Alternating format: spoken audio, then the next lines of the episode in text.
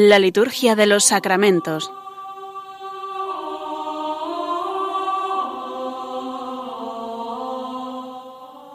Con el Padre Juan Manuel Sierra.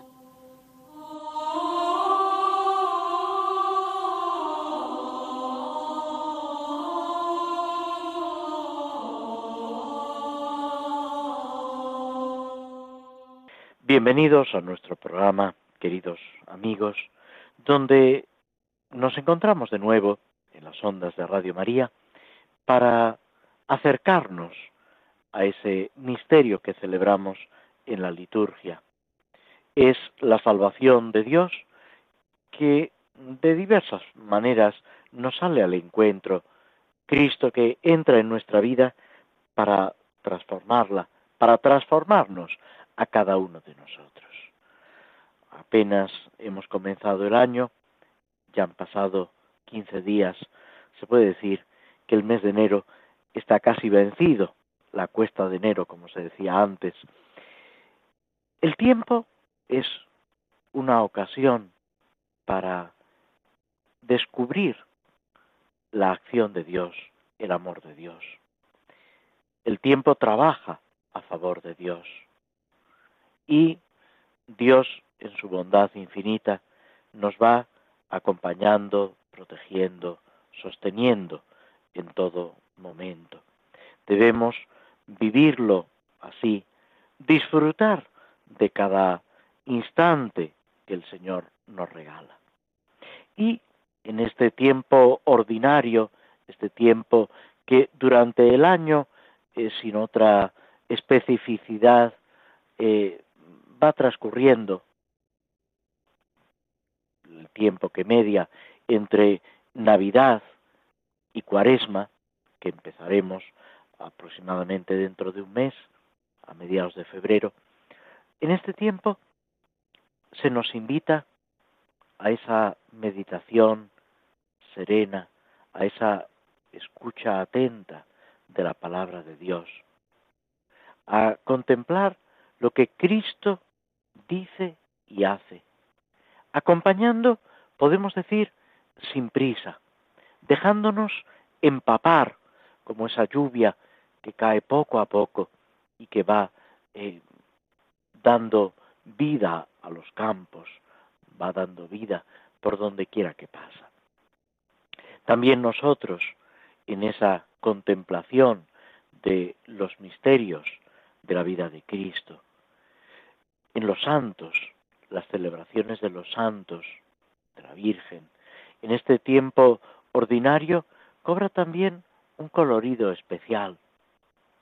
Pueden estar presentes, lógicamente, en otros tiempos litúrgicos. En Cuaresma se mm, propicia más la celebración del tiempo litúrgico. Por eso no hay memorias litúrgicas, sino conmemoraciones. Es como si mm, bajáramos un poco la intensidad de esas celebraciones de santos, para subrayar, para remarcar esa preparación espiritual hacia la Pascua.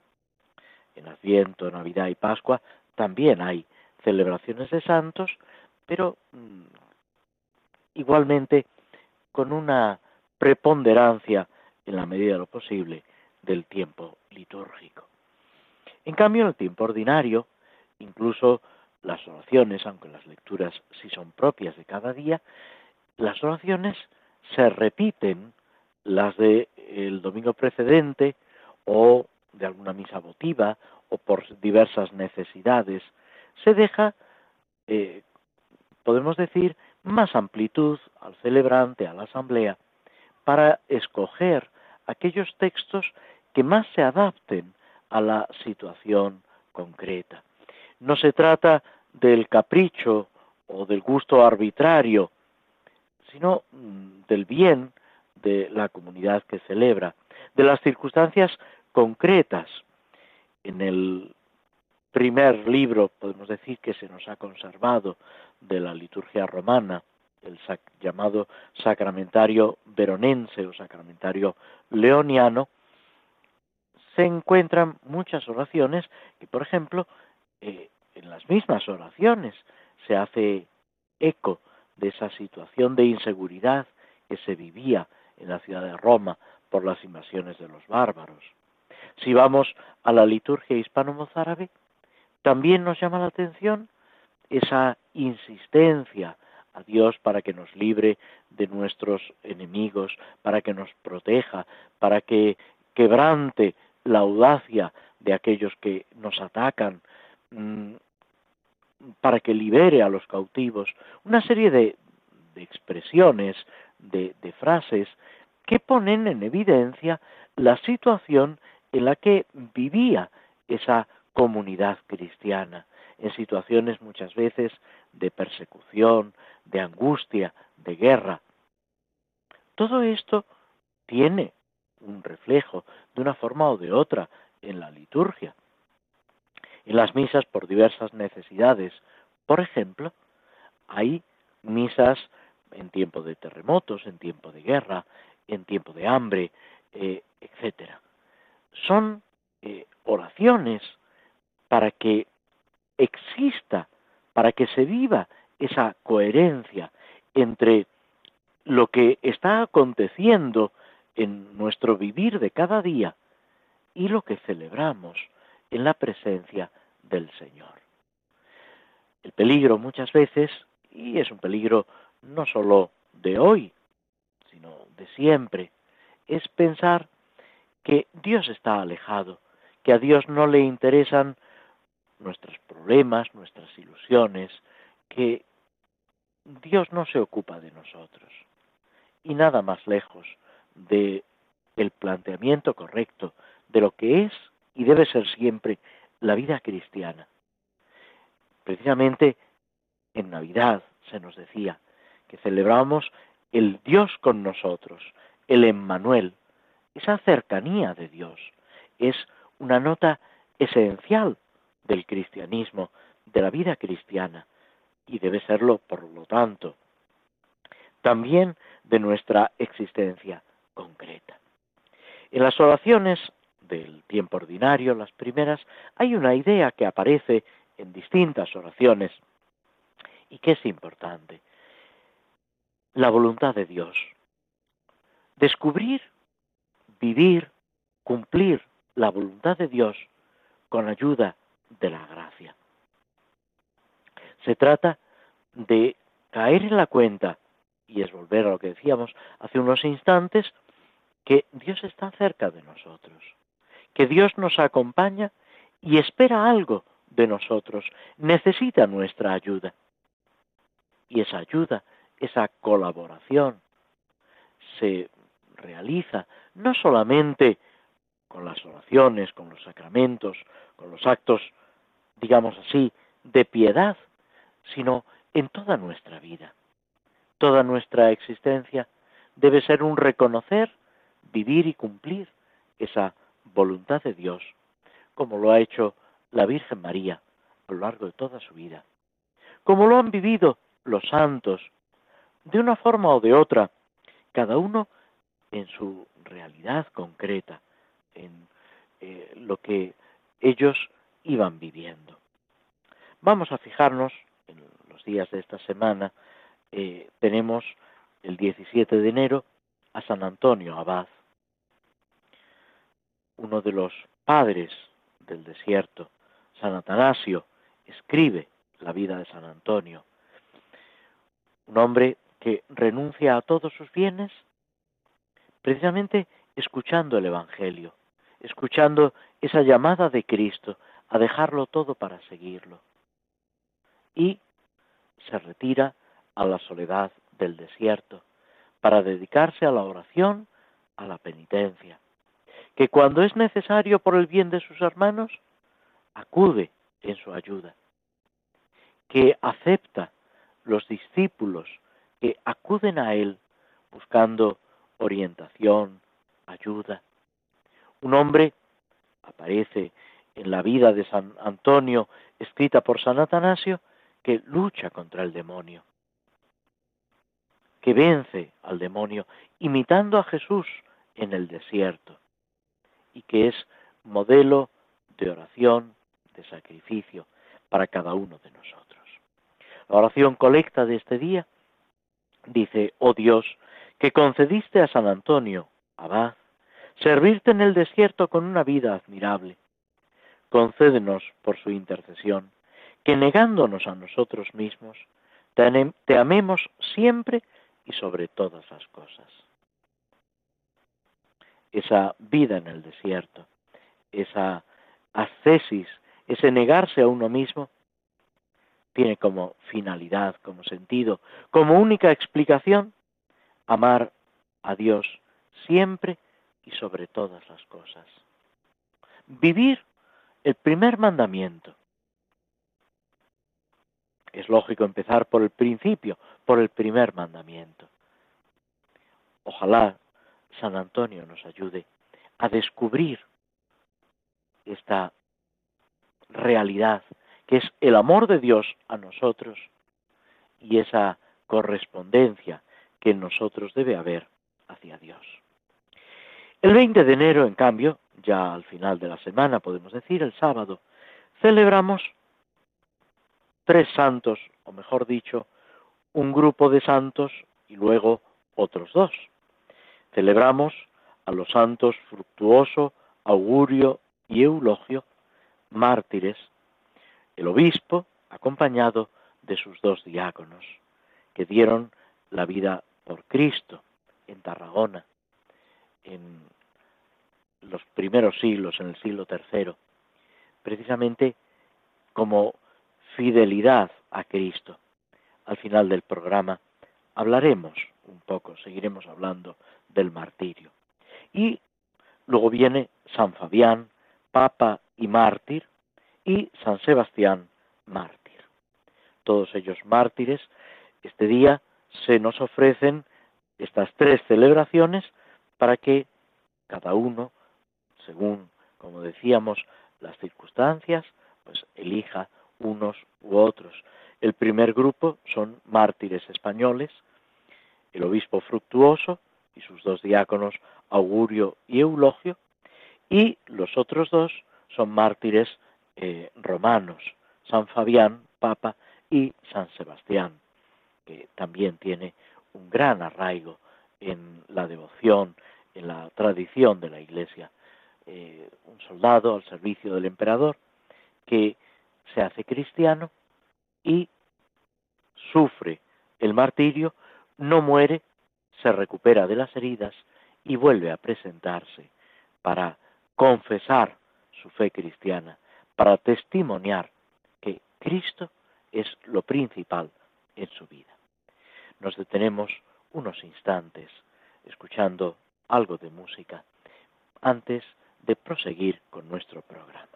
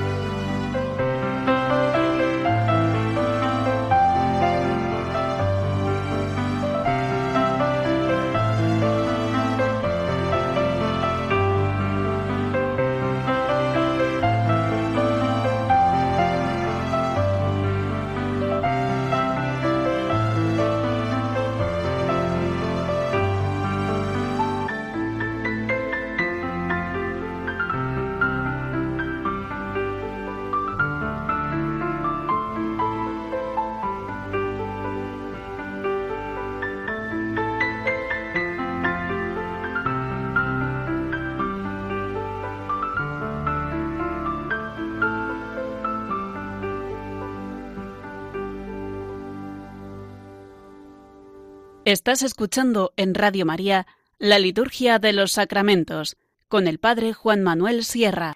En el comentario de las oraciones, los textos que se refieren a los sacramentos en el misal romano, habíamos terminado el primero de los formularios que nos habla de la celebración del matrimonio dentro de la misa.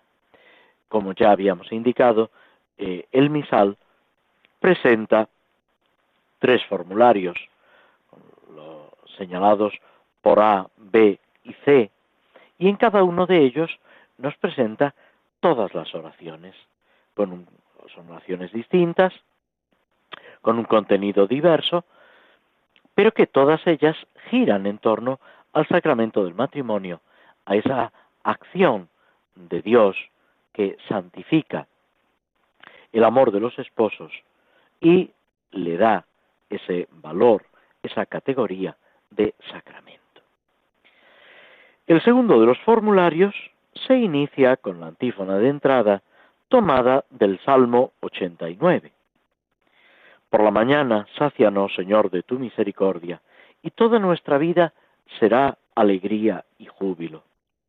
Baje a nosotros la bondad del Señor, y haga prósperas las obras de nuestras manos lo primero que salta a la vista es esa iniciativa de Dios que nos rodea con su misericordia, que hace posible en nuestra vida la alegría y el júbilo. En la Sagrada Escritura con mucha frecuencia se habla del matrimonio en términos de alegría, de gozo. Lógicamente, es un sacramento que Mm, implica esa alegría del matrimonio, de la vida, de la entrega mutua del hombre y la mujer en el plan de Dios. No podemos olvidarlo. Tantas veces mm, vemos situaciones en los medios de comunicación, en la sociedad o quizá incluso a nuestro alrededor, situaciones conflictivas. ¿Por qué? Y tenemos que decir que es fruto del pecado. Y no es una respuesta fácil, no es la excusa de una mente piadosa, es una realidad.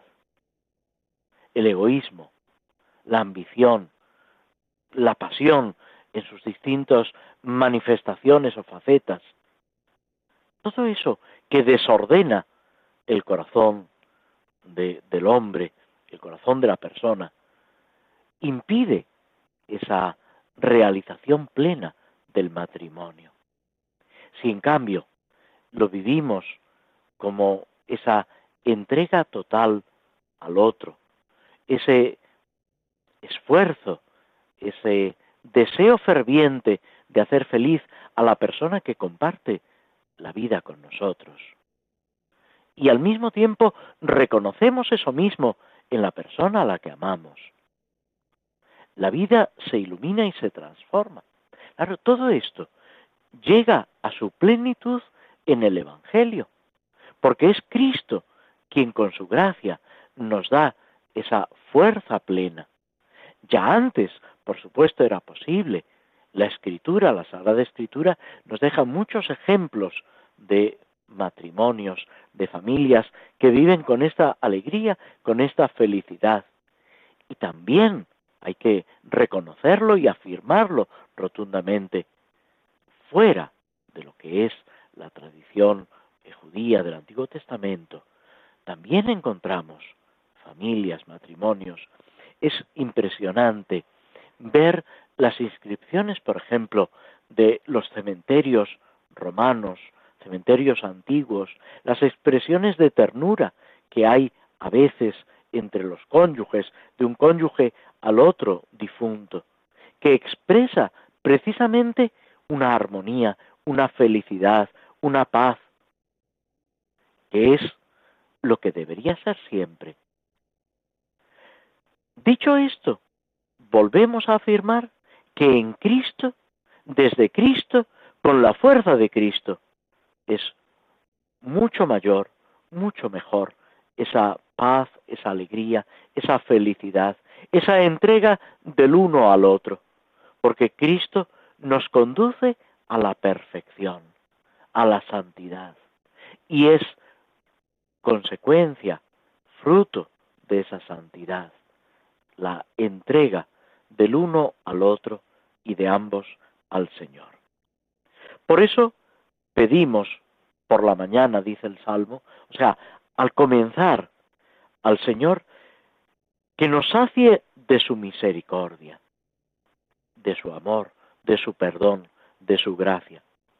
Y la segunda frase, baje a nosotros la bondad del Señor y haga prósperas las obras de nuestras manos.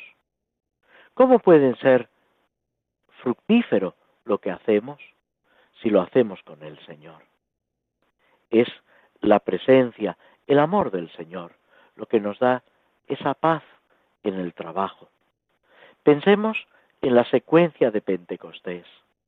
Pedimos eso, descanso en el trabajo, eh, alivio, eh, refresco en el calor, en el fuego.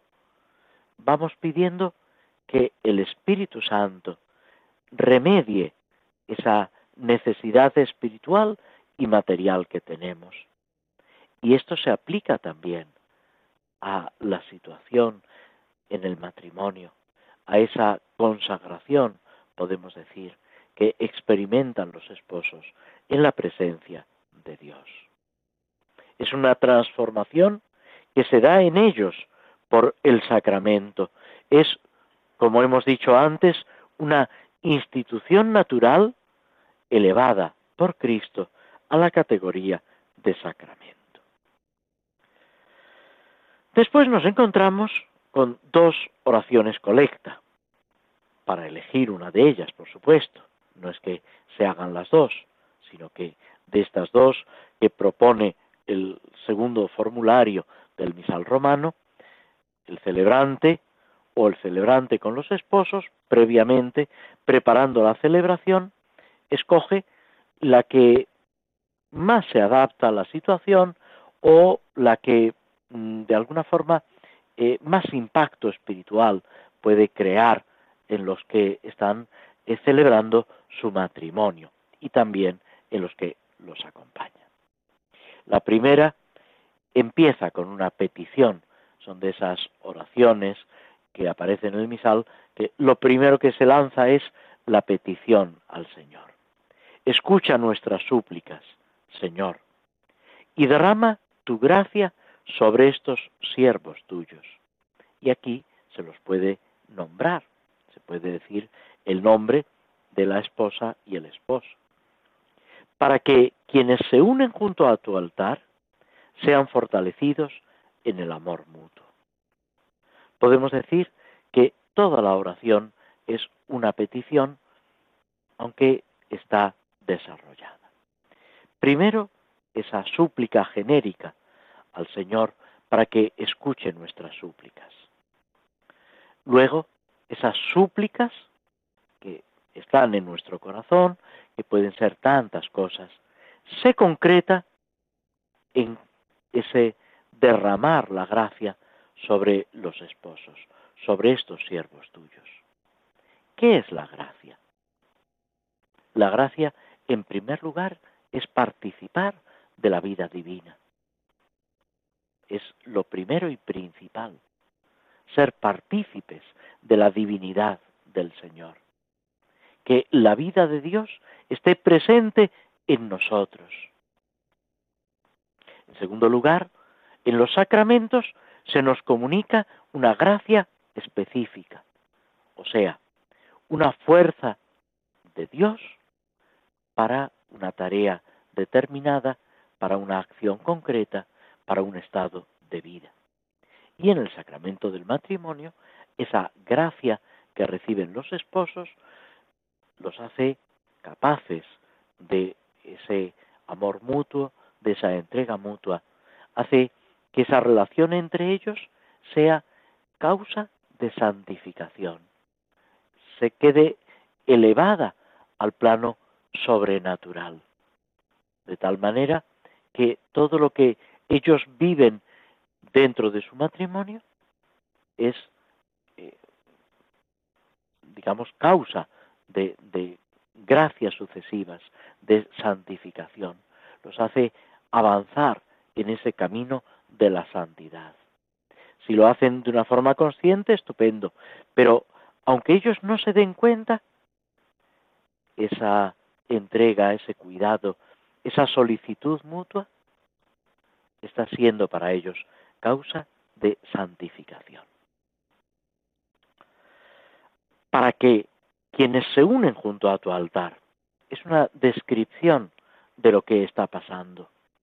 Estos novios, futuros esposos, todavía no ha tenido lugar lo que es el sacramento del matrimonio, la oración colecta precede a las lecturas y lo que son los ritos matrimoniales tienen lugar después de la homilía, al terminar lo que es la liturgia de la palabra y antes de empezar la liturgia eucarística, con la preparación del altar, las ofrendas, etc.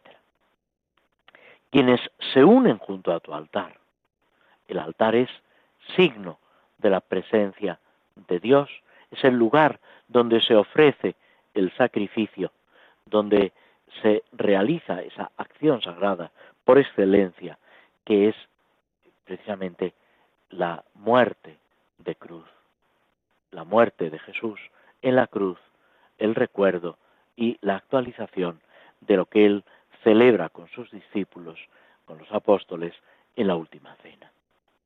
Todo esto, esa unión del esposo y la esposa, se va a realizar junto al altar, ante Dios, ante Cristo, por la acción redentora de Cristo que nos salva de nuestros pecados y nos hace partícipes de la vida divina.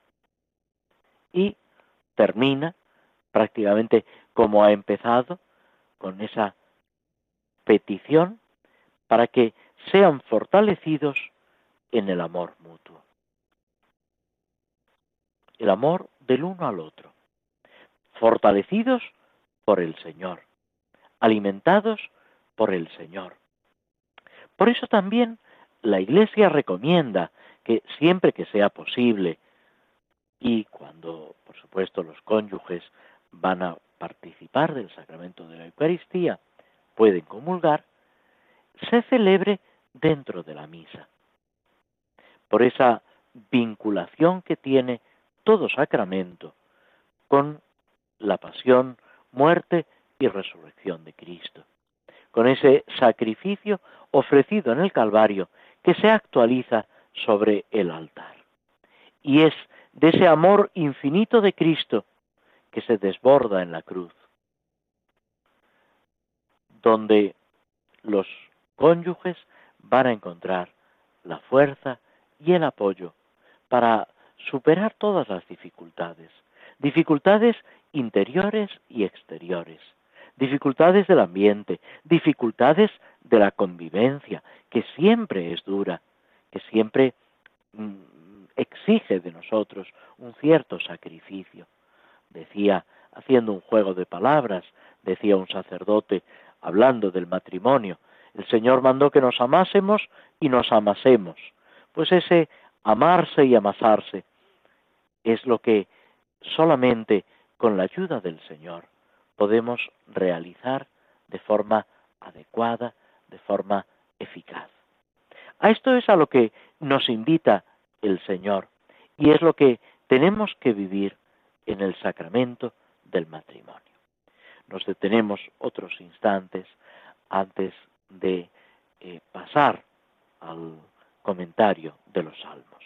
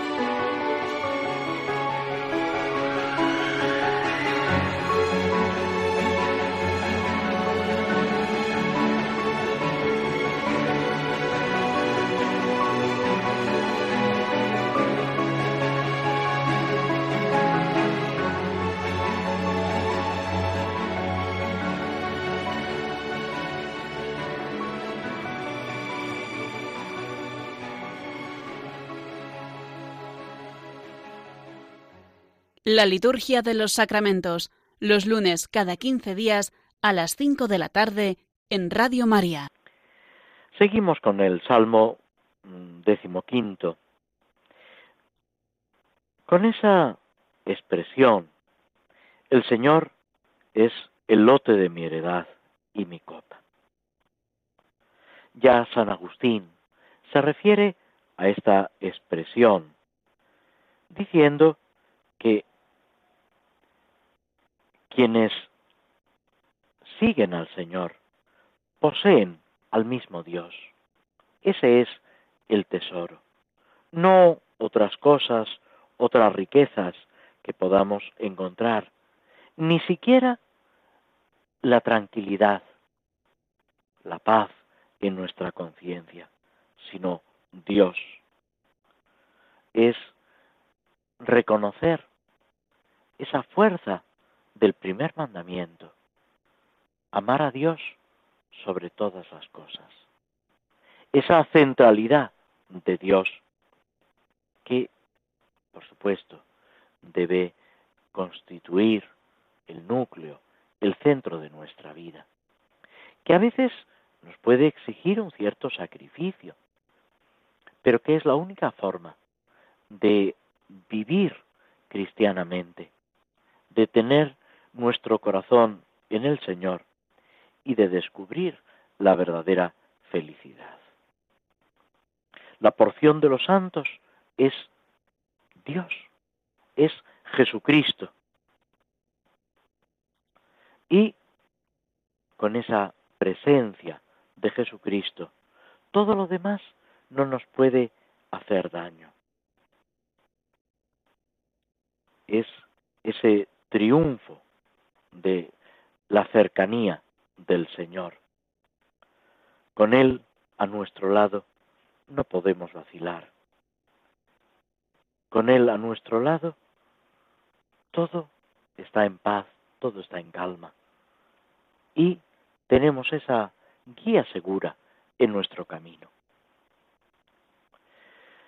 Sigue el Salmo en los versículos del 9 al 11, diciendo, por eso se me alegra el corazón, se gozan mis entrañas, y mi carne descansa serena, porque no me entregarás a la muerte, ni dejarás a tu fiel conocer la corrupción. Me enseñarás el sendero de la vida, me saciarás de gozo en tu presencia, de alegría perpetua a tu derecha.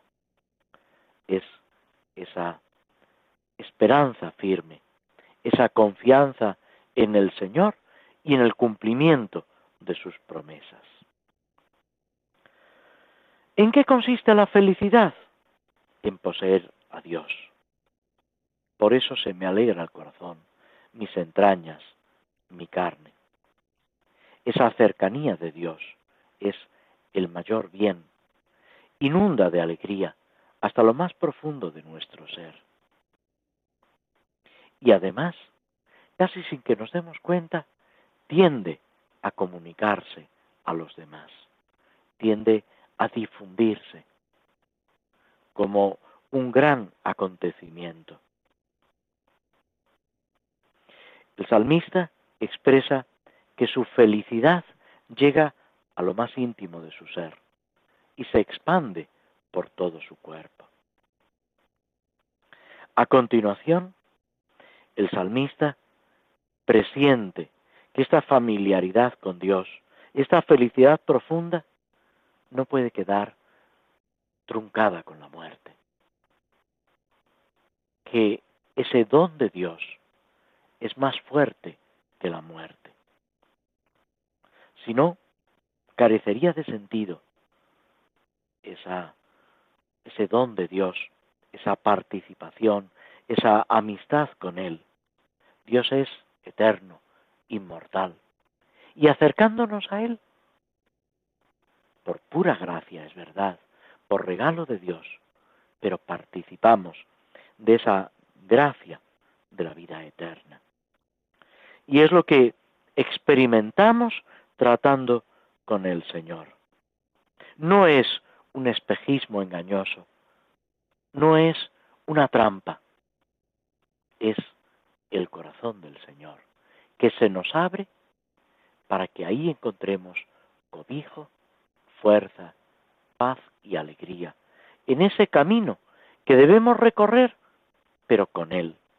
Como decimos cada vez que celebramos la Eucaristía, cada vez que el sacerdote concluye la plegaria eucarística, por Cristo, con Él y en Él.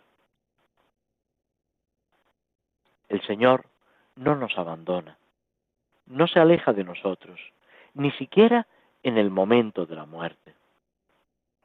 No me entregarás a la muerte, afirma el salmista, ni dejarás a tu fiel conocer la corrupción. Esa historia de amor de Dios con cada uno de nosotros no queda interrumpida con la muerte. Desemboca en la resurrección, en la vida para siempre. Después de la muerte, ¿qué hay?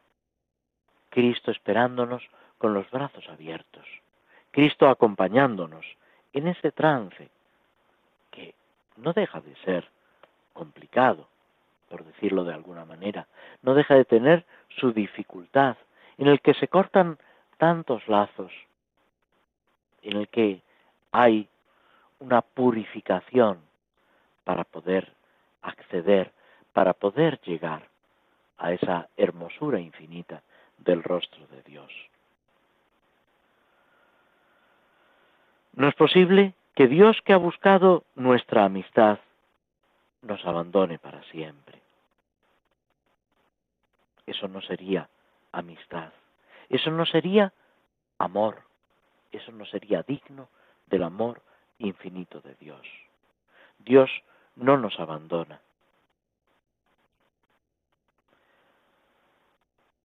Debemos, tener en cuenta todo esto al pensar en el momento de la muerte, la muerte propia y la muerte de los seres queridos.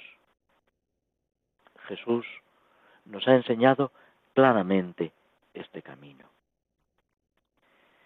Me enseñarás el sendero de la, de la vida, de alegría perpetua a tu derecha. Es esa eternidad que el salmista ya vislumbra, la alegría perpetua a la derecha de Dios. Y aquí podemos recordar esa parábola de Jesús del juicio final, los que están a su derecha y los que están a su izquierda. Es participar de ese triunfo de Dios, que debemos vivir ya aquí y ahora, en la situación presente, en las circunstancias que nos toca vivir, pero sabiendo que en todo momento el Señor está a nuestro lado, que Cristo no nos deja de su mano, Decía San Felipe Neri, Señor, no dejes de tu mano a Felipe, porque solamente tú sabes lo que es capaz de hacer Felipe si lo dejas de tu mano. Pues esa oración que también nosotros debemos realizar. No dejes de tu mano a Felipe, Antonio, Juan, Pedro. No me dejes de tu mano. Y así podemos con toda confianza, como el salmista, superar las dificultades, vivir con alegría, con gozo, con ilusión. Hacemos otra pausa antes de pasar a la última parte y conclusión de nuestro programa.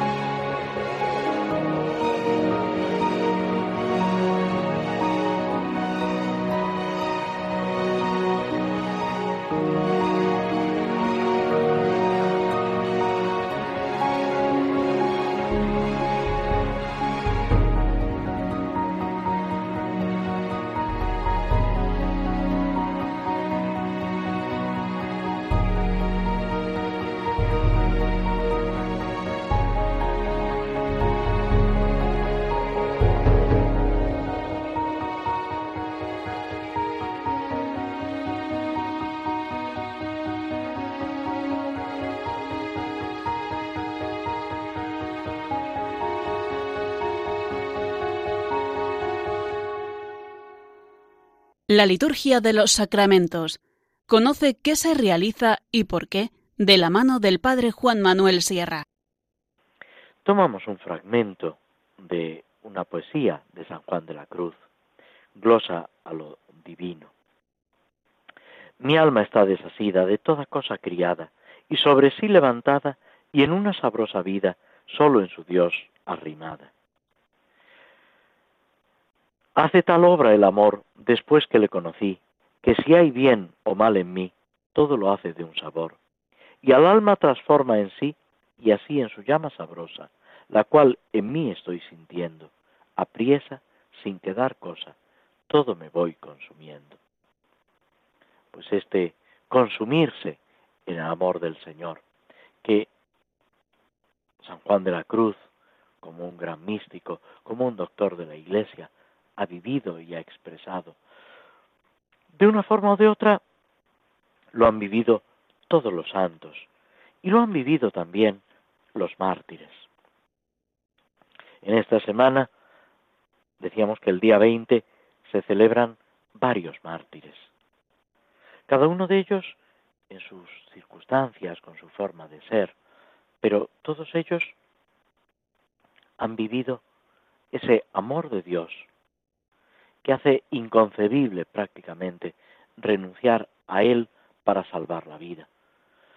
En este día 20, en las distintas celebraciones que se nos proponen, hay un obispo, dos diáconos, un papa, un seglar, San Sebastián. Vidas distintas. La época, sí, es parecida. Todos ellos sufren el martirio, viven y sufren el martirio durante la época del Imperio Romano, en lugares distintos, en España, en Italia. Pero independientemente de eso, la característica es el amor de Jesucristo, que configura por completo sus vidas. San Pablo habla de esa cercanía, de esa presencia de Cristo, y él mismo lo vive con toda intensidad. Él, al ir predicando, va buscando pues las ciudades donde mejor se puede acoger y luego difundir el evangelio. Sin embargo, él en sus viajes experimenta muchas limitaciones por encima de esas limitaciones, él cumple con su misión. En Atenas, por ejemplo, se ríen de él. En otros lugares solo puede dirigirse a un pequeño grupo de mujeres que están rezando junto a un río. Y sin embargo, de una forma y de otra, el Evangelio va penetrando. Va viendo hombres y mujeres que descubren esa, ese misterio esa presencia, esa acción de Jesucristo que transforma, que ilumina. Muy pronto, también en esas comunidades cristianas que Pablo va fundando, aparece la persecución. El mismo Pablo, cuando está predicando, a veces sufre maltratos, persecución. En un momento dado lo apedrean y lo dejan por muerto, aunque en realidad no estaba muerto. Pablo habla con estos cristianos como amigos, como conocidos, exhortándolos a sufrir para entrar en el reino de Dios. Es esa característica que va unida a la vida cristiana. No podemos identificar felicidad con ausencia de sufrimiento, porque no es verdad. En el sufrimiento podemos ser felices si descubrimos el sentido de nuestro sufrimiento, si sabemos la meta hacia la que caminamos. Pablo sufre un encarcelamiento en Judea y lo llevan preso a Roma Después recupera la libertad, prosigue sus viajes apostólicos y, por último, es nuevamente encarcelado y sufre él mismo el martirio junto a Pedro. Es en la misma época. mueren eh, por separado, cada uno de una forma, según la tradición, Pedro muere crucificado boca abajo y Pablo muere decapitado. Y en honor de estos dos príncipes de los apóstoles, del primer papa y de Pablo como el gran apóstol de los gentiles, se construyen en Roma. Constantino, dos siglos después, edifica esas basílicas de San Pedro y San Pablo, en recuerdo del martirio y como lugar del sepulcro de un apóstol y de otro. Todo esto nos sitúa en ese ambiente de la primera iglesia. El día 29 de junio celebramos el martirio de los santos apóstoles Pedro y Pablo. Pero el día 30 celebramos también el martirio de los santos protomártires de la iglesia de Roma, aquellos otros eh, cristianos que en la misma persecución dieron su vida No son los primeros mártires, ya había muerto mártir eh, San Esteban, había muerto el primer mártir entre los apóstoles, el apóstol Santiago, y quizás alguno más. Pero por la relevancia de Pedro y Pablo, la Iglesia siempre los ha tenido especialmente presentes. Y en ellos encontramos un ejemplo para nosotros, algo que nos anima a seguir a Cristo por encima de todo. Con este deseo nos despedimos de todos vosotros hasta el próximo programa que tendrá lugar Dios mediante el lunes 29 de enero. Hasta entonces, muy buenas tardes.